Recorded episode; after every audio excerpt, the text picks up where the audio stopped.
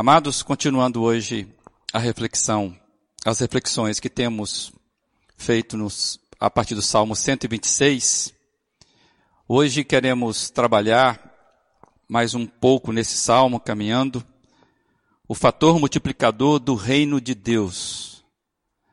Imaginar que queremos ser restaurados, queremos crescer, queremos viver a plenitude da potência do Evangelho, por isso precisamos crer para ser, e entendemos que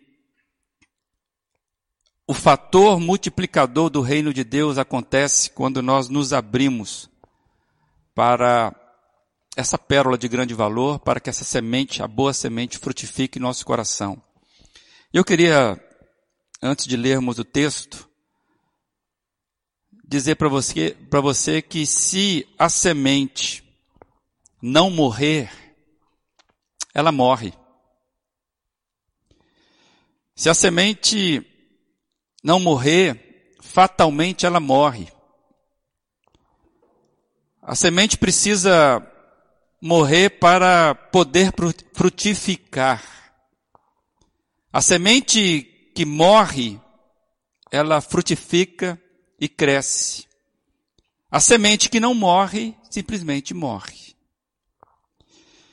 E é interessante que Paulo vai dizer isso em 1 Coríntios, capítulo 15, 36. Ele diz que o que você semeia não nasce, se a não ser que morra. Ou seja, que morra primeiro. E eu quero que você fique com essa mensagem sobre a necessidade que a semente tem de morrer primeiro para poder frutificar. Eu quero novamente lermos o Salmo 126 com você. Tem servido de base para as nossas reflexões. Quando o Senhor trouxe os cativos de volta a Sião, foi como um sonho. Então a nossa boca se encheu de riso e a nossa língua de cantos de alegria. Até nas outras nações se dizia: O Senhor fez coisas grandiosas por este povo. Sim, Coisas grandiosas fez o Senhor por nós e por isso estamos alegres. Senhor, restaura-nos, assim como enches o leito dos ribeiros no deserto. Aquele que semeia com lágrimas, com cantos de alegria colherão. Aquele que sai chorando enquanto lança a semente, voltará com cantos de alegria, trazendo seus feixes. Observe que o Salmo 126, ele termina com o efeito multiplicador da vida da semente que é plantada. Quero destacar esses dois finais, os versos finais. Aquele que semeia com lágrimas, com cantos de alegria, colherão. Estou destacando aí a palavra final da colheita. Aquele que sai chorando enquanto lança a semente, volta voltará com cantos de alegria, trazendo os seus feixes. A promessa desse salmo termina com essa promessa, uma promessa encorajadora de que o esforço não será em vão. O Salmo está nos comunicando que é um excelente investimento quando nós trabalhamos na esperança, na nossa esperança. É como se o Salmo estivesse dizendo nesse contexto, a semente plantada em momentos de tristeza vai render uma colheita rica de alegria, rica de esperança. Na verdade, isso vai ser algo concreto. É uma questão de tempo. Nós já trabalhamos isso aqui na semana passada. É uma questão de tempo.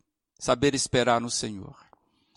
Entendo que a semente seja uma excelente imagem, uma excelente figura para nos comunicar de forma clara qual é o poder do Evangelho na vida das pessoas, na minha vida, na sua vida, na vida de uma igreja, de uma comunidade, na vida de uma nação. O poder do evangelho, ele não tem limite, ele é exponencial, E a semente é uma figura bastante usada na Bíblia para nos ensinar sobre esse poder, essa força multiplicadora, esse poder multiplicador que é o Evangelho, que é o reino de Deus.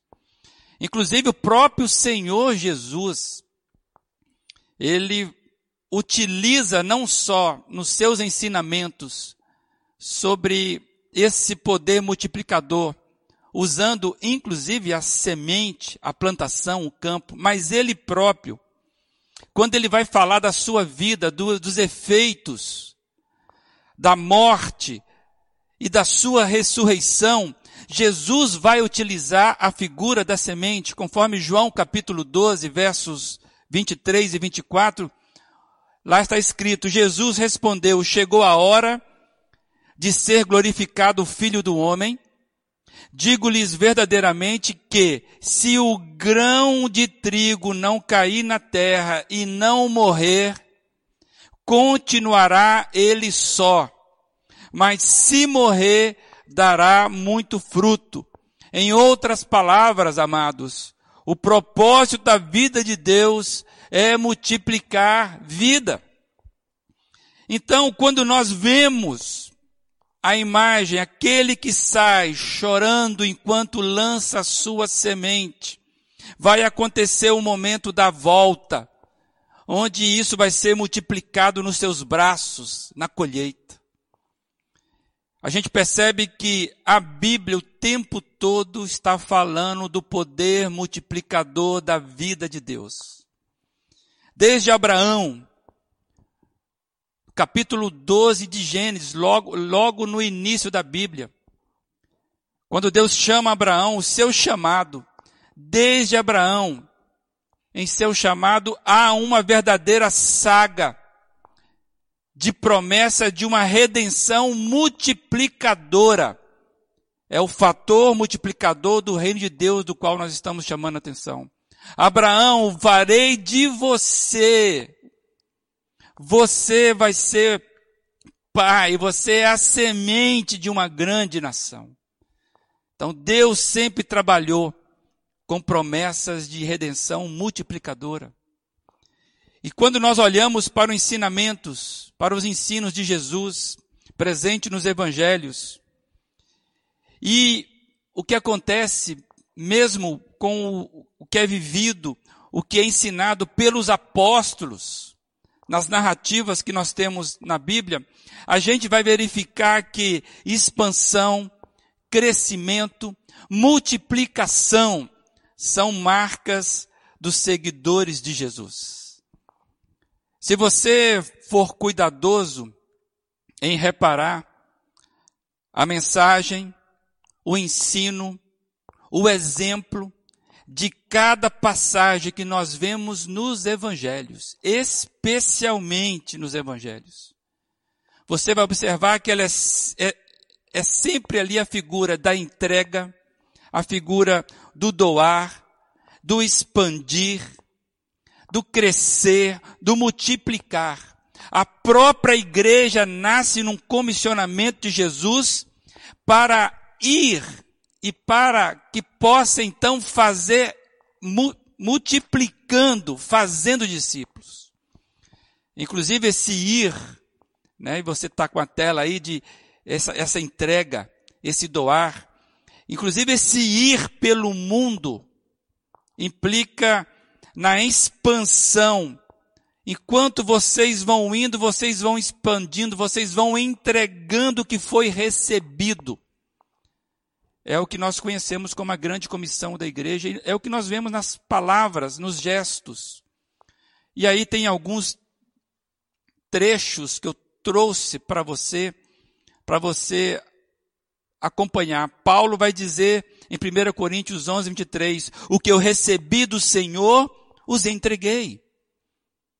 Toda mensagem que nós recebemos de Deus, toda a vida de Deus é para ser entregue. Lucas 8, 5 é o início da parábola do semeador. Jesus fala, o semeador saiu a semear. João 20, 21, assim como o Pai me enviou, Jesus falando, eu os envio. Percebe a movimentação? É sair, é entregar, é fazer discípulo. Mateus 28, 19, portanto, vão e façam discípulos de todas as nações. Atos 1, 8. Vocês serão minhas testemunhas até os confins da terra. Amados, não tem limite isso. E aí eu quero trazer Apocalipse 7, 9,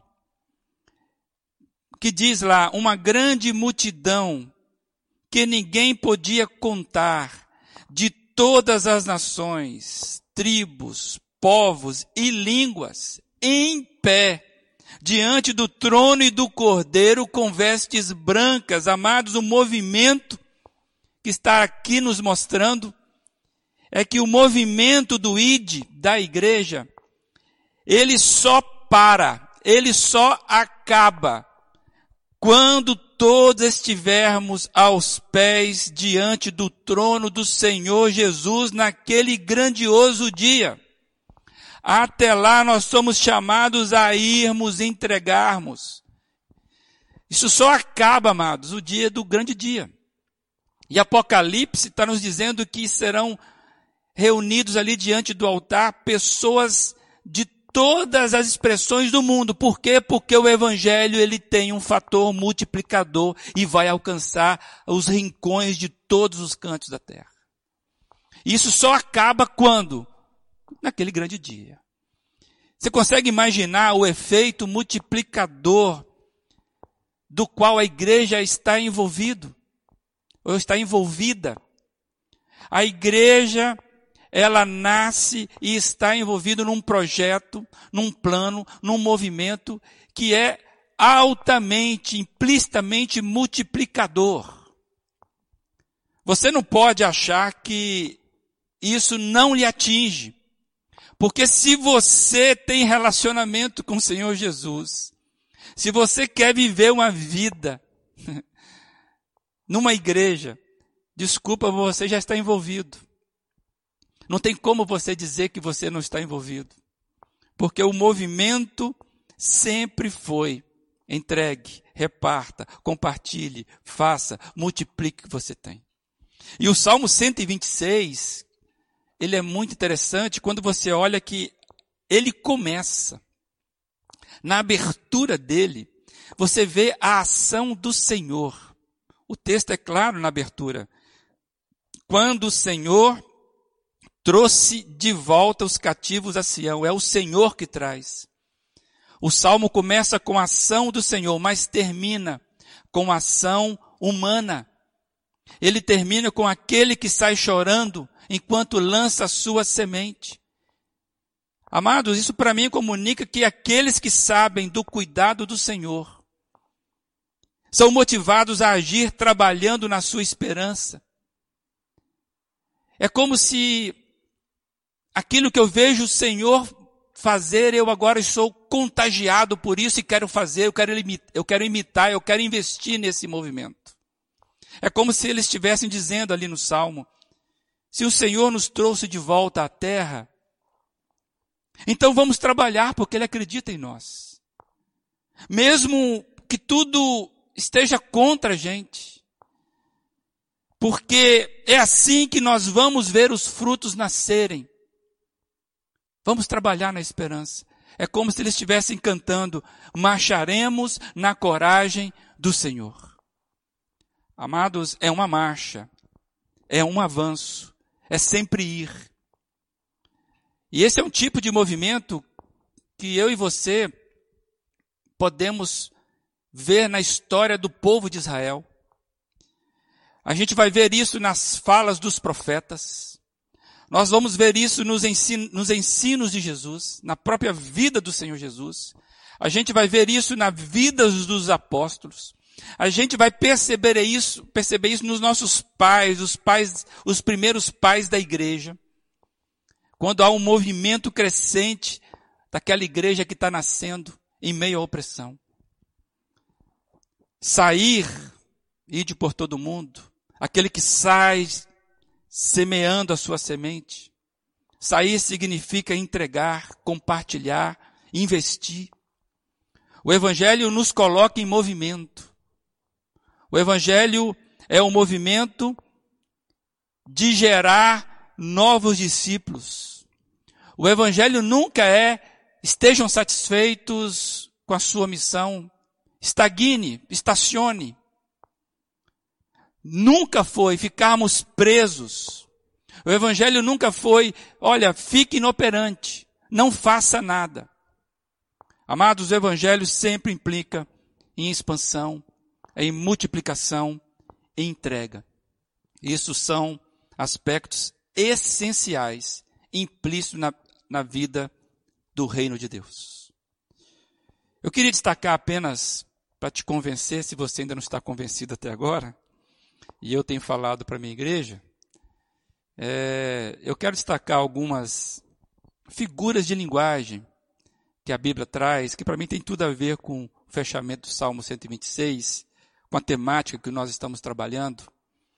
E essas figuras de, de linguagens usadas pela Bíblia, elas, elas ilustram bem esse movimento de vida provocado pela mensagem do Evangelho. E você é a prova clara disso. Se você foi alcançado pelo Evangelho de, de Jesus, você sabe o que isso provocou em você. Mas eu quero destacar rapidamente, e eu vou me deter, porque fica fácil para fazer esse exemplo, num único capítulo de um livro da Bíblia. E a Bíblia são 66 livros, são quatro evangelhos, né? O Novo Testamento são 27 livros. E eu estou me detendo nesse primeiro momento apenas num capítulo de Mateus capítulo 13. Lá nós vemos sete parábolas seguidas contadas por Jesus. Dessas sete parábolas, quatro estão falando de campo. São palavras do campo. E eu quero rapidamente ler parte dessas parábolas, você com certeza conhece, as conhece, mas você pode fazer isso depois com calma, lendo o capítulo 13 de Mateus. E eu quero destacar então essas parábolas com alguns trechos delas. Por exemplo, a primeira parábola é a parábola do semeador, que diz assim: o semeador saiu a semear. Olha a ação.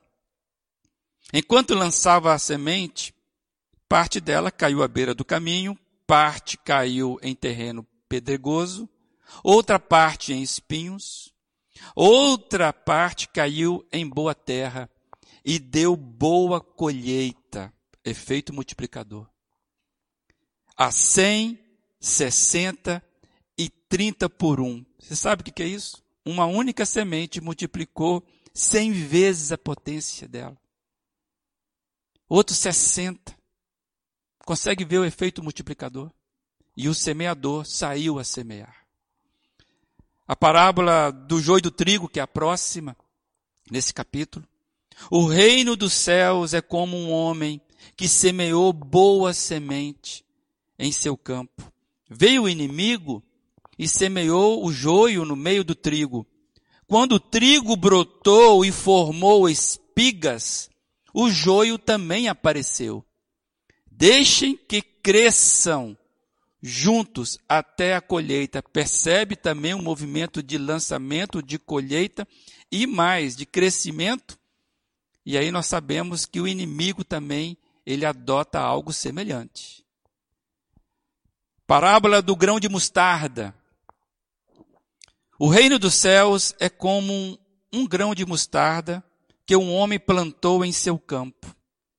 Embora seja a menor dentre as sementes, quando crescer, torna-se a maior das hortaliças e se transforma numa árvore, de modo que as aves do céu vêm fazer os seus ninhos em seus ramos. Se você olhasse para uma semente de um grão de mostarda, como é que você ia enxergar a potencialidade dela virar de tal forma árvore que pudesse agasalhar pássaros? É o poder multiplicador, é o fator multiplicador do reino dos céus. Ou seja, quando crescer, transforma-se numa árvore. Parábola do fermento. O reino dos céus é como o fermento que uma mulher tomou e misturou com uma grande quantidade de farinha.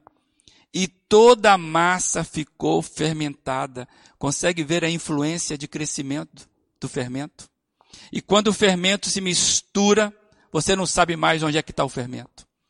E ele, ele, e ele faz o poder, o poder do fermento, ele faz com que toda a massa cresça. É, tem, tem pessoas que sabem fazer pão. Né? O pastor Vladimir, por exemplo, ele é um especialista em fazer pão e eu já comi do pão que ele faz. E ele tem todos os detalhes ali de sabor. E ele sabe disso. Sabe fazer bem isso. Essa semana eu e a Giane fizemos ali uma massa. E nós, para a massa crescer, nós colocamos fermento e misturamos bastante. E quando o fermento entra, você já não sabe mais onde, onde não tem como recolher. E aí o efeito multiplicador do fermento. É, a parábola do fermento, amados, nos ensina as grandes verdades de que como deve ser a nossa ação no meio do, né, de onde nós estamos. Precisamos entrar para levar a boa semente, para fazer isso crescer. O capítulo segue com a parábola do tesouro escondido, e aí tem duas parábolas bem semelhantes para mostrar o valor. O reino dos céus é comparado a um tesouro. É como um tesouro num campo.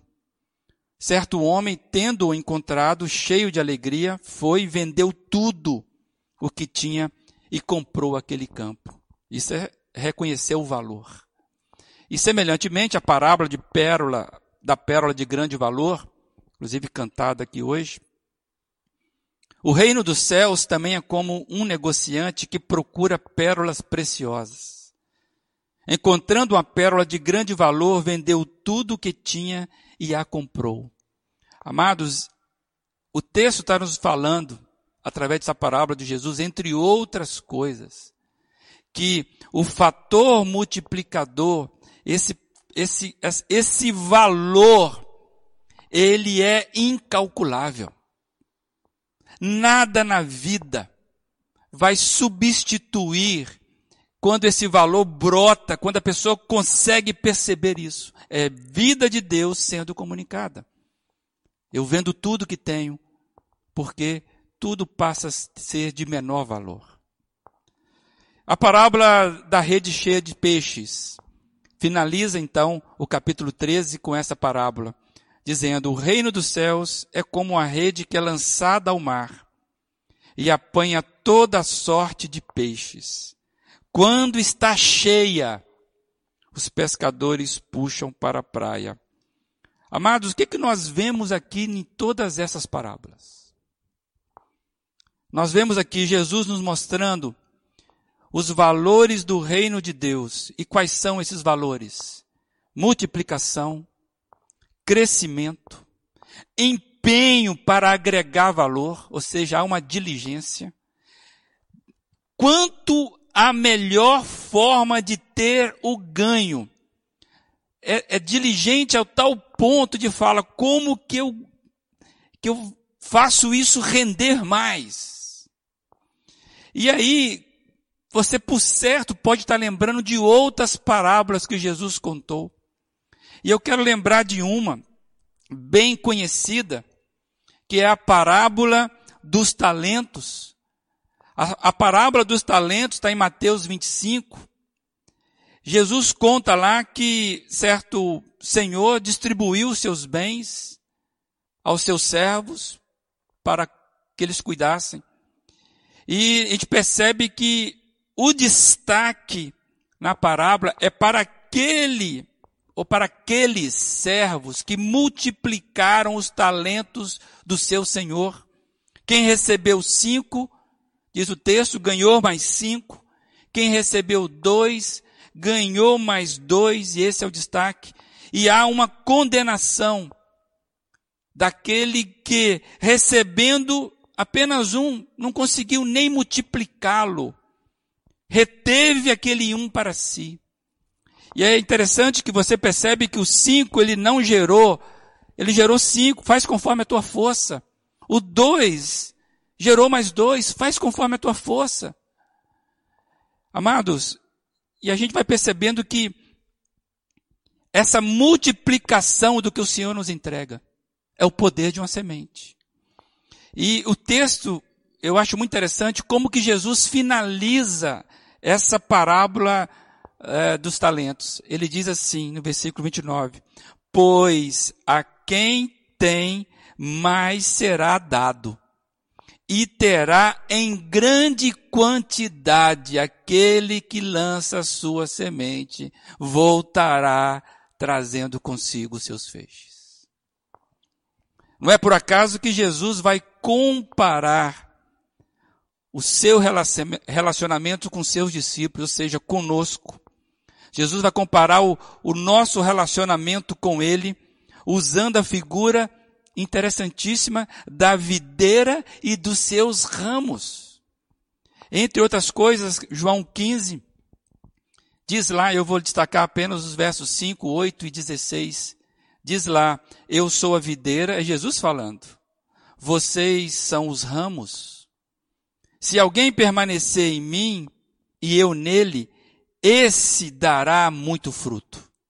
Meu Pai é glorificado pelo fato de vocês darem muito fruto. E assim serão os meus discípulos. Eu os escolhi para irem e darem fruto, fruto que permaneça. Amados, não tem outro projeto. A nossa missão nunca foi ficarmos nos gastando em outra coisa. Nunca foi ficarmos nos gastando com manutenção ou em manutenção. A nossa missão, ela está fincada no reino e o reino sempre foi focado para expansão. Todas as vezes que a igreja perdeu este foco, ela cometeu erro e fechou, ou se encolheu, ou até mesmo morreu. Igrejas também morrem. Amados, e nós fomos chamados, a nossa missão é expandirmos, crescermos, porque esse é o fator do reino. E como é como nós temos visto e aprendendo, aprendendo hoje, com as parábolas, com as figuras de linguagem. A gente viu, a gente viu que o grão de mostarda implica em crescimento. A gente viu que a videira e ramos implica em entrega, permaneçam em mim e vocês darão fruto. A árvore ela nasce para doar do fruto dela.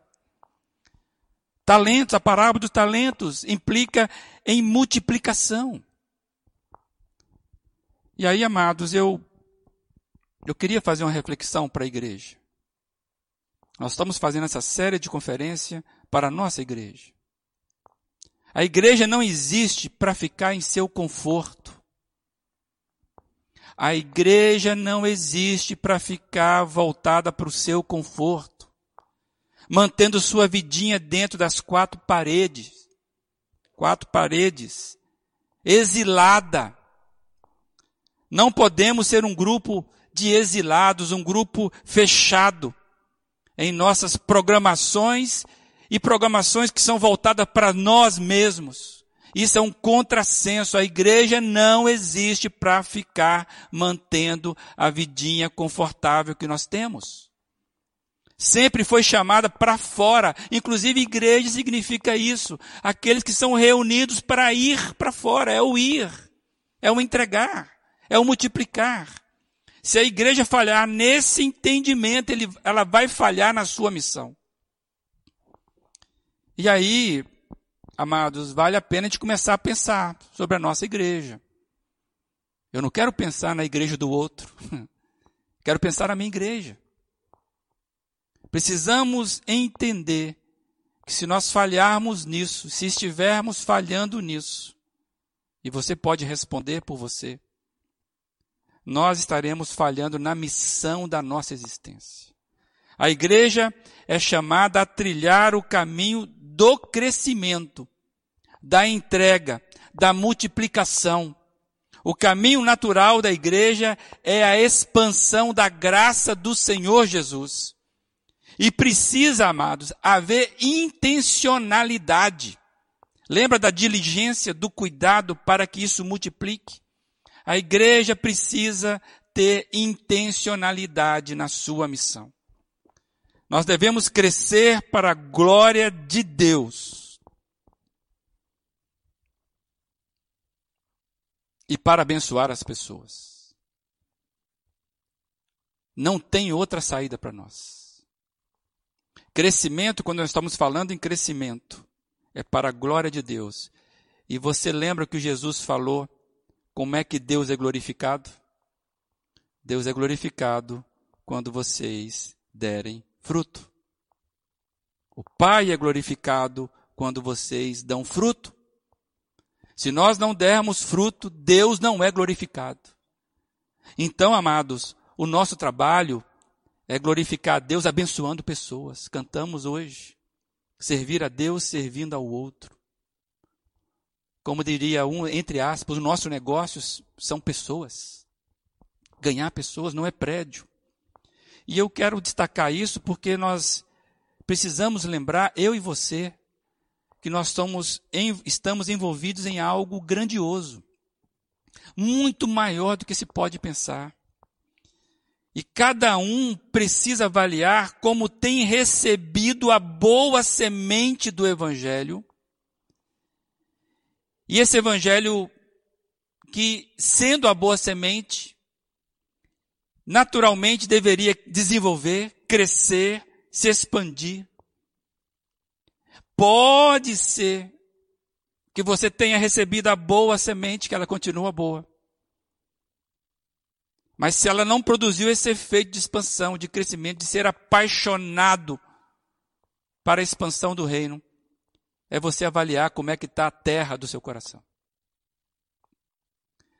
O texto de Salmo 126 fala: Senhor, restaura-nos como o Senhor enche os ribeiros no deserto. Ou como o Senhor faz com o Negueb, que está tudo seco, mas ele vem e ele vem lavando, ele vem enchendo. E depois que ele passa, a gente pode plantar, porque é boa terra para crescer.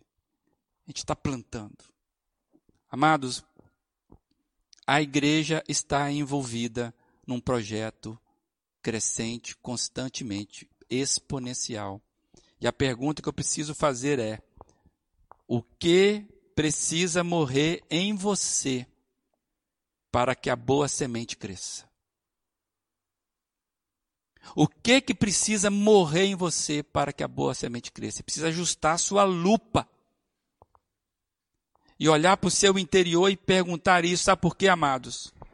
Eu entendo que a igreja, ela precisa ser restaurada na sua missão. Se nós estamos falando sobre restauração, um aspecto é, coletivo aqui, nós precisamos ser restaurados na missão. Uma igreja precisa ser uma agência mentalizada para a missão. Se a mentalidade de uma igreja é formada pelo jeito com que os seus membros pensam. E isso inclui a mim e você. Uma igreja mentalizada para a missão passa pela forma como os seus membros me mentalizam o reino, mentalizam a própria missão. O crescimento exponencial da igreja na história, quando nós vemos a igreja primitiva. Quando você vê ali o crescimento daqueles homens, daquelas mulheres, a gente percebe que eles viveram a grande comissão de forma intencional, eles desejavam aquilo. Crescimento é inerente a um organismo saudável. O organismo saudável cresce. Que Deus restaure nessa igreja o desejo de ser agente da missão. Essa é a minha oração. Precisamos ser restaurados na missão. Uma igreja precisa ser uma agência mentalizada para a missão. Como é que você está nisso? Deus te abençoe.